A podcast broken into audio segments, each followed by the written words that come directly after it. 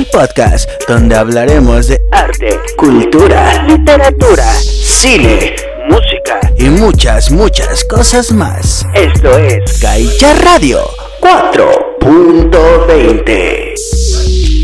¡Hey! ¡Qué tranza, mi gente! Sean bienvenidos a un programa más de Gaia Radio 4.20. Espero que estén pasando un verano fenomenal y ya saben, nosotros les mandamos las mejores vibras para que pasen un gran fin de semana y una mejor semana. Para todos aquellos que siguen trabajando y aún no les dan las vacaciones, no se preocupen, que nosotros nos encargamos de hacerles el día más ameno.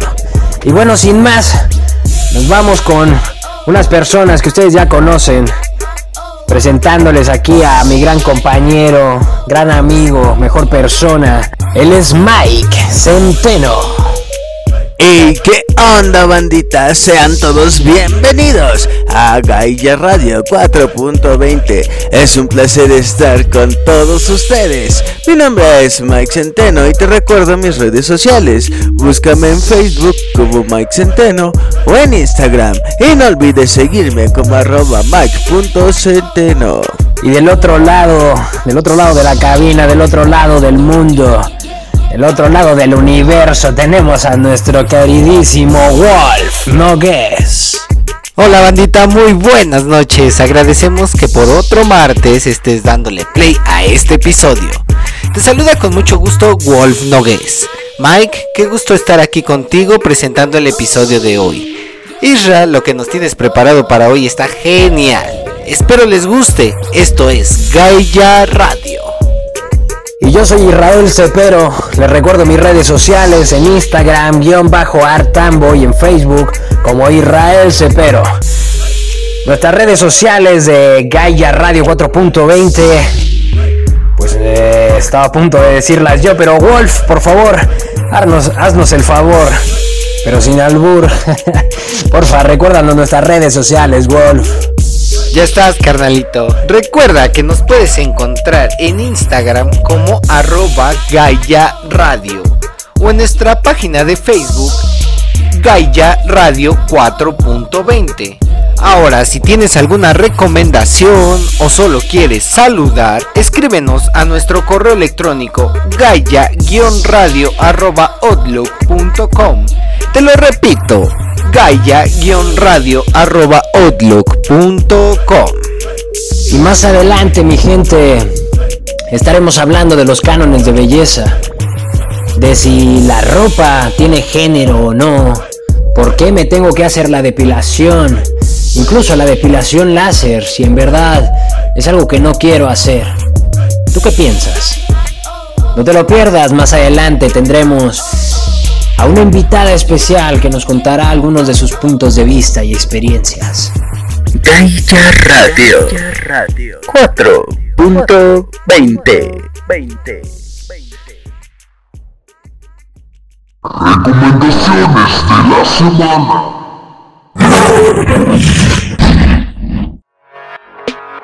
Silvia Pérez Cruz. Hablemos de este gran poderío que tiene esta mujer, que desde niña estudió solfeo, piano y, saxofón clásico. Se licenció en canto y jazz por la ESMUC. Con 18 años se va a vivir a Barcelona donde sigue estudiando música. Ahí gana el premio Hagen en el 2009. Ha cantado para los bailarines Damián Muñoz de danza contemporánea, Israel Galván y la compañía de Sol Picó de flamenco contemporáneo. Premios Max 2007. Ha formado parte de Llama, un dúo de Hank y voz. En Coetus, orquesta de percusión ibérica, Jalupa, música tradicional catalana y un dúo con Raúl Fernández, Refri, con varios proyectos y repertorios y con el que graba además el disco Immigrations. Participa en diversas propuestas artísticas como el grupo Las Migas, que Las Migas es un cuarteto femenino multicultural creado en Barcelona. En 2009 participa en la obra de teatro El Jardín de Alcín Habres, El Jardín de los Cinco Árboles, estrenada eh, y representada también en el Teatro Nacional de Cataluña, TNC. Participado en el espectáculo flamenco Camarón, antes de todo esto ya había participado en este festival la leyenda del tiempo, 30 años después, junto a Juan Gómez, Chicuelo, Y Rafaela Carrasco, formando parte de Jalupa, grupo de música tradicional catalana como les comentaba antes. También interpreta boleros cubanos y nada más que al ritmo del jazz. En el 2012 se edita su primer disco en solitario, bajo el nombre, pues qué mejor nombre que el suyo, de Silvia Pérez Cruz, con el título 11 de noviembre. En 2012 participa junto a la guitarra de Juan Gómez Chicuelo en la banda sonora de la película Blancanieves. En 2014 publica un álbum de versiones Granada, en 2017 consiguió un premio Goya a la mejor canción original de la película Cerca de tu casa y fue nominada como mejor actriz revelación a los premios Goya 2017. En 2018 salió la película La Noche de 12 años, en donde compone música adicional e interpreta The Sons of Silence. Y así me puedo seguir hablando de toda la trayectoria de Silvia Pérez Cruz, que es de las de las personas jóvenes hoy en día que, que, tienen una gran, gran trayectoria y son de las personas que tenemos mucho que aprender musicalmente y actoralmente, artísticamente, porque es una artista en, en todo el nombre, todo el nombre completo de ella es esencia artística. Así que ya saben, si quieren investigar un poco más, su nombre es Silvia Pérez Cruz, cantante española. Y lo mejor, con un propio estilo musical.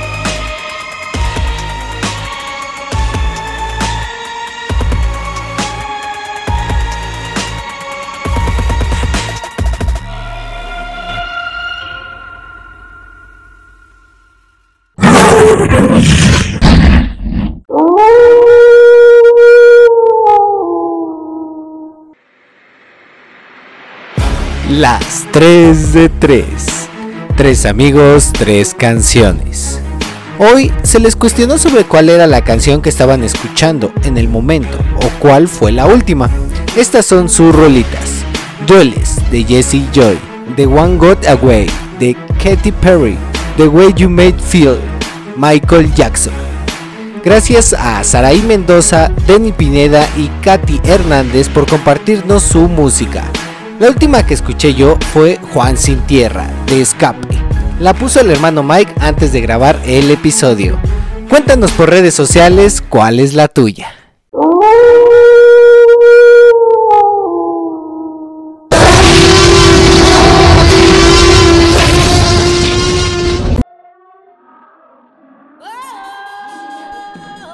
Hoy te recomendaré un libro Materia Oscura de Philip Kerr. A finales de 1696, Christopher Ellis es enviado a la Torre de Londres, pero no precisamente como prisionero. Gracias a un inesperado giro del destino, este impetuoso joven aficionado a las mujeres y a los naipes se convierte en el nuevo ayudante de Sir Isaac Newton, el renombrado científico que como administrador de la Real Casa de la Moneda ha aceptado el, el, encargo de perseguir a los falsificadores que amenazan con derrumbar la economía inglesa. Con la aguda perspicacia de Newton y la habilidad de Ellis con la espada, esta peculiar pareja de detectives se prepara para capturarlos. Sin embargo, cuando sus pesquisas los conducen hasta un misterioso mensaje codificado sobre un cadáver escondido en la Torre de los Leones, y a medida que aumenta el reencuentro de muertos, los investigadores se darán cuenta de que se está urdiendo algo mucho más siniestro. Una conspiración que pretende no solo hundir al gobierno, sino también acabar con sus vidas.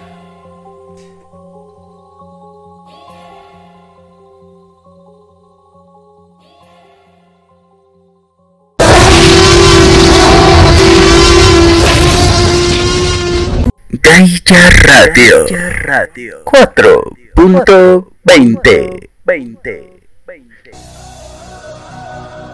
Pues aquí estamos con Elena Pastor, actriz y futura filóloga. ¿Qué tal, Elena? ¿Cómo estás? Muy bien, muchas gracias por invitarme. Pues bueno, sin más, vámonos con las preguntillas, ¿no? Eh, pues precisamente que tú eres actriz, te quiero preguntar cómo ves el tema de, de los cánones de belleza, hablando de películas, hablando de los anuncios, eh, todo este todo esto de que tenemos que mantener una forma física o, o es verdad que, que les hacen más caso digamos a las personas bonitas para contratarlos en películas o anuncios ¿cuál es tu punto de vista sobre eso? Eh, bueno, creo que precisamente en el momento en el que nos encontramos está habiendo un cambio en el que se está empezando a hablar de la normatividad de los cuerpos y de cómo no todos tenemos por qué encajar en unos cánones de belleza establecidos. Entonces creo que en este preciso momento eh, se están intentando visibilizar otros tipos de cuerpos, tanto en los anuncios, en la publicidad, en las marcas de ropa, en las pasarelas de moda y y en las películas. Eh, creo que es verdad que dentro de estas mm, distintas vertientes, en las películas es donde más mm, tipos de cuerpos hemos visto porque eh, no solo se elige a las personas por su físico, sino también por su eh, trabajo y, y su experiencia. Pero sí que es verdad que los referentes que existen en el en la sociedad en general, especialmente en torno a los cuerpos de las mujeres, vienen marcados por la publicidad y por los anuncios y, muestran mujeres muy delgadas, eh, muy musculadas que, no se corresponden con el 100% de la realidad. Obviamente hay mujeres que son así, pero hay otras muchas que no lo son y esos cuerpos han estado invisibilizados y han creado a muchas mujeres complejos y tabúes acerca de sus cuerpos porque no existía un referente de ellos. Creo que en el cine esto es distinto y que sí en, las películas se ven otros tipos de mujeres, pero em, en cuanto al cuerpo sí que es verdad que no suele verse muchas actrices que tú digas esta mujer es fea o no, no, no cumple los cánones de belleza en cuanto a sus rostros, sus rasgos. Eso creo que cuesta un poco más porque em, al fin y al cabo el cine tiene una parte estética muy importante y muchos directores a lo mejor prefieren elegir a una cara bonita y conocida que a una que no cumpla esos estándares y que no sea tan conocida. Pero aún así creo que está habiendo un cambio y que em, también la sociedad está empezando a reclamar que se visibilicen otro tipo de cuerpos. Es verdad, es verdad. Quiero remarcar la parte de los tabúes y eso porque en verdad pues causa muchísimos problemas en la sociedad, en especial a las mujeres porque eh, en las revistas, en los anuncios, los cuerpos que se ven pues son los ejemplos que quieren, que quieren llegar a seguir esas, esas personas y se hacen daño a sí mismas, tanto física y mentalmente. Y es verdad que está, está habiendo una revolución hoy en día, pero yo creo que falta muchísimo para, para que de verdad haya un cambio, pero por lo menos está, está empezando a haber un cambio dentro de lo artístico para esto de los cánones de belleza y tal. Y em, conforme a la ropa, eh, otra pregunta, eh, ¿tú crees que la ropa tiene género? Eh, desde mi punto de vista personal, yo creo que la ropa no tiene género y que cada uno puede ponerse lo que le apetezca, pero sí que es verdad que hay unas construcciones sociales que sí que marcan un género a la ropa y que por muy abierto que tú seas y digas a mí me da igual que un hombre se ponga un vestido o que una mujer se ponga algo típicamente asociado a los hombres, sí que tu primer pensamiento, en muchos casos, por mucho que tú intentes que no, tú ves a un hombre y te digas, oh, un hombre con vestido, aunque te dé exactamente igual, es algo que llama tu atención. Entonces creo que em, para mí me es indiferente cómo se vista la gente, pero socialmente sí que tiene género la ropa. Pero también estamos dando pasos hacia eliminar esas barreras con un montón de estilos que se llevan, por ejemplo, eh, ropa que llevan mujeres con sudaderas muy grandes o mujeres que se presentan en galas de premios, actrices vestidas con un traje típicamente de hombre en lugar de con un vestido. Y creo que esos son pasos hacia, hacia romper con esos tabúes o yo creo que también por ejemplo en el eh, colectivo LGTBI hay mucho de esa ruptura con los roles de géneros y que una orientación sexual o una identidad de género no va asociada a unos roles establecidos en cuanto a tu vestimenta, pero mm, el, no sé, por decir un porcentaje, más del 50% de la sociedad sigue teniendo esos roles en su cabeza y el problema es que se perpetúan en la educación a través de los niños. Se dice esto es de niños y esto es de niñas, pero igual con la ropa, con los juguetes, con todo. Entonces creo que el problema está en que si desde pequeños nos enseñan esos, esos eh, roles en cuanto a la vestimenta, luego cuando tú llegas a una edad adulta te das cuenta de que es una estupidez, pero ya tienes que deconstruir algo que te han implantado y es mucho más difícil que si de primeras, por ejemplo con los colores, si no te dicen que el rosa es de niñas y el azul es de niños, tú nunca lo vas a ver así. Entonces por mucho que yo ahora no quiera verlo así, es algo en mi cabeza que tengo que desestructurar y es mucho más complicado. Sí, sí, sí, totalmente, de verdad. Eso es complicado porque precisamente yo soy de las personas que utilizan vestido. Bueno, última, estos últimos días, a partir de este verano, me dio por utilizar el vestido. Lo, lo descubrí, lo vi muy cómodo y me encantó. Y es verdad que, quieras o no, vienen esos pensamientos de que sales a la calle y dices, Buah, ¿por qué me están mirando? Y te das cuenta, ah, pues vale, sí, es verdad, se me olvida que traigo el vestido pero también tienes esa sensación de, uff, voy a salir con vestido a la calle, la gente me va a mirar, voy a estar preocupado, voy a tal.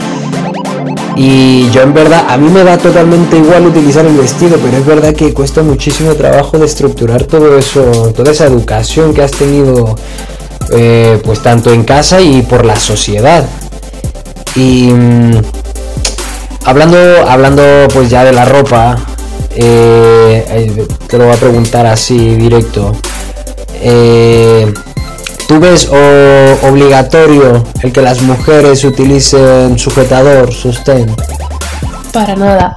Creo que el sujetador es una prenda como otra cualquiera y que cada una es libre de decidir si ponérselo o no. También creo que ha habido mucho movimiento de protesta en contra del sujetador como un símbolo de opresión que viene de los corsés antiguos y creo que eso es muy está muy bien porque es muy reivindicativo de que cada una puede hacer lo que quiera, pero también creo que dentro de esa reivindicación se olvida que quizás hay mujeres que sí prefieren llevarlo.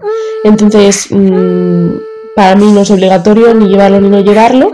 Eh, creo que pasa un poco lo mismo que tú decías con el vestido, que cuando las mujeres no llevan sujetador, mm, tristemente se las mira por la calle o mm, genera una sensación de incomodidad, pero que una vez tú superas esa sensación y te sientes libre, mm, lo mejor es que tú hagas lo que más a gusto te hace sentir. Y ya para finalizar, hablando esto de la estética, eh, el tema, a ver, un tema que le choca también mucho a la sociedad es el tema, pues, de la depilación, tanto las piernas como el bigote, como las axilas. Eh, ¿Tú qué consejo les darías a las chicas que no saben si en verdad depilarse o no depilarse? Por ejemplo, las chicas que por ejemplo, las chicas que lo hacen más por obligación social que por gusto propio, por gusto personal.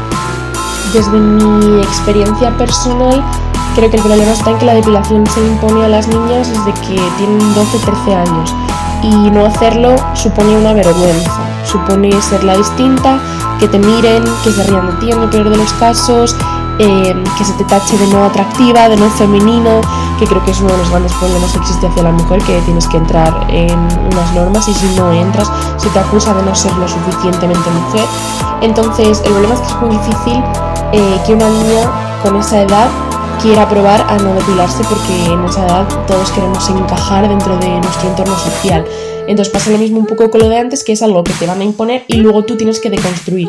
Desde mi experiencia personal, yo he sentido que yo me depilaba por presión social, aunque estéticamente a mí también me gustaban mis piernas depiladas, por ejemplo, pero sentía que no lo hacía simplemente por gusto estético porque no era capaz de salir a la calle sin depilarme. Entonces, mm, para mí, lo que, lo que me ha ayudado mucho a estar en paz conmigo misma es probar a no depilarme sin exigirme. Eh, si un día me quería depilar porque de verdad me daba vergüenza, pues permitirme también sentir eso y entender de dónde venía, de una sociedad patriarcal en la que eso se me ha impuesto desde pequeña y lo contrario es instintivamente negativo, eh, ver cómo me afectaban esas emociones y poco a poco me he dado cuenta de que a mí me daba igual salir depilada o sin depilar a la calle, que me era indiferente y que estéticamente a veces me gustaba más una cosa y a veces me gustaba más otra. Y creo que mm, es muy interesante llegar a ese punto para poder decidir tú eh, libre de toda presión, aunque esto nunca es 100% así, porque tú puedes estar liberada de esa opresión, pero el resto de la gente va a seguir intentando meterte por el aro. Entonces, bueno, creo que para mí como mujer ha sido muy recomendable y muy liberador el pasar por esa experiencia y tomar yo misma la decisión y cómo tomar las riendas sobre qué voy a hacer con mi propio cuerpo. Pero también creo que hay que saber que debido a este sistema en el que estamos, probablemente mm, te lleve mucho tiempo, te cueste mucho y que no pasa nada, porque eso es lo que nos han impuesto y con, tomar conciencia de ello ya es un paso muy grande. Exactamente, yo creo que eso es lo más importante, el tomar conciencia para, para saber qué es lo que queremos en verdad. Así que ya saben, mi gente, libertad, tanto para mujeres y para hombres. Pues muchísimas gracias por tus palabras, Elena. Ella es Elena Pastor. Gracias a ti. Pero siempre con conciencia. Que la conciencia es una palabra que tenemos en nuestro vocabulario, pero que simplemente estamos acostumbrados a decir, a soltarlo de la boca.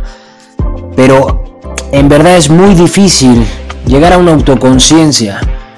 Porque no es una conciencia social que es lo que nos han creado, lo, la misma sociedad, el patriarcado, el, capitalismo, todo, todo, todo ha repercutido en el ser humano.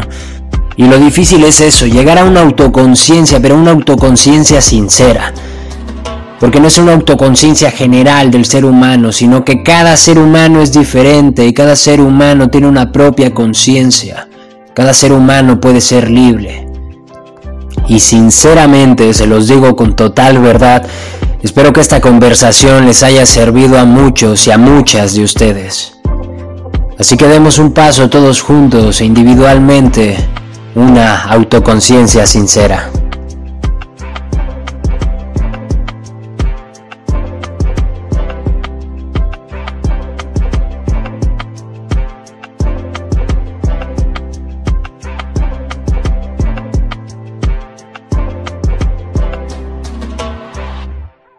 Gaia Radio, Radio 4.20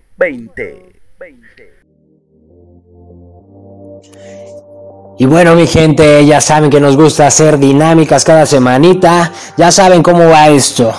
Yo les digo, el día de hoy les diré tres preguntas. Entonces yo les digo tres preguntas. Dejaré que estos días programa nosotros diremos las respuestas correctas. Así que sin más, pues vámonos con las preguntas. La primera pregunta, pues, el día de hoy vamos a hablar de reinas. ¿Quién fue la reina del rock and roll? La pregunta número dos, ¿quién fue o quién es la reina del metal? ¿Quién fue o quién es la reina del pop?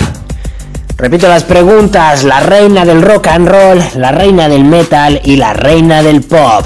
Ya saben, recuerden dejarnos sus respuestas en los comentarios y si no escríbanos al correo electrónico y veremos cuál de todas es la más votada.